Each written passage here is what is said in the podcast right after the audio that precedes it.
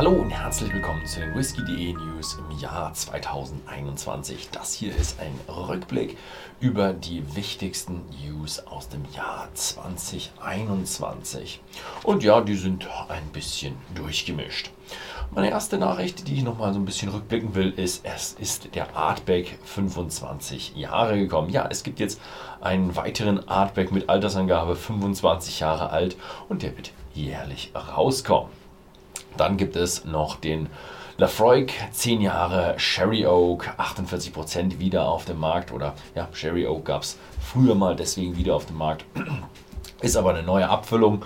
Sehr, sehr schöne Geschichte. War für alle mal wieder ein Highlight. Dann haben wir die Lindoris Abbey, die ihren ersten Whisky rausbringt. Wir haben einen Glen Grant, 72 Jahre von Gordon und MacPhail, der rausgekommen ist.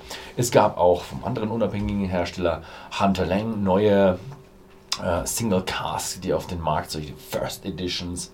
Dann hat Highland Park noch einen 50-jährigen Whisky rausgebracht. Sehr interessant, von 1968. Hätte ich auch gerne mal probiert. Dann äh, der Artback Scorch ist rausgekommen. Was sehr, sehr interessant ist, wir haben zwei neue Gesetzgebungen bekommen. Einmal die japanische Whisky-Gesetzgebung, die jetzt etwas strikter ist, wo man japanischen Whisky genauer definiert hat. Und im Grunde eine neue Marke in Amerika, der Indiana Rye, also ja, Whisky, der aus dem Staate Indiana kommt, aus Roggen. Dann äh, haben wir keine Zölle mehr auf Scotch Whisky in den USA. Das ist natürlich für uns Europäer nicht mehr so gut, weil dann natürlich mehr Whisky nach Amerika geht und weniger Whisky bei uns bleibt.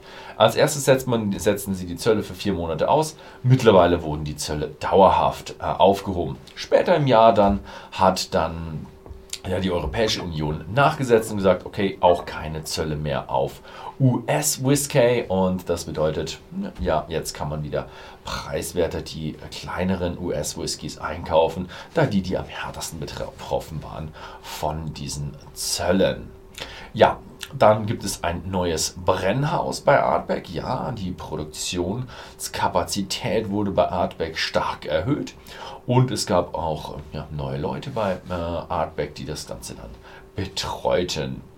Äh, Im gleichen Konzern gab es dann auch noch das neue Glenmorangie experimentelle Lighthouse Brennerei. Da kommt in, in, ja, in den nächsten Tagen oder kam gerade ein ein Video drüber, sehr interessant. Ähm, dann, was ist noch? Der Lafroix Distillery Manager ist zurückgetreten, äh, Mr. Campbell, und er leitet jetzt als Masterblender die Loch Lear Distillery.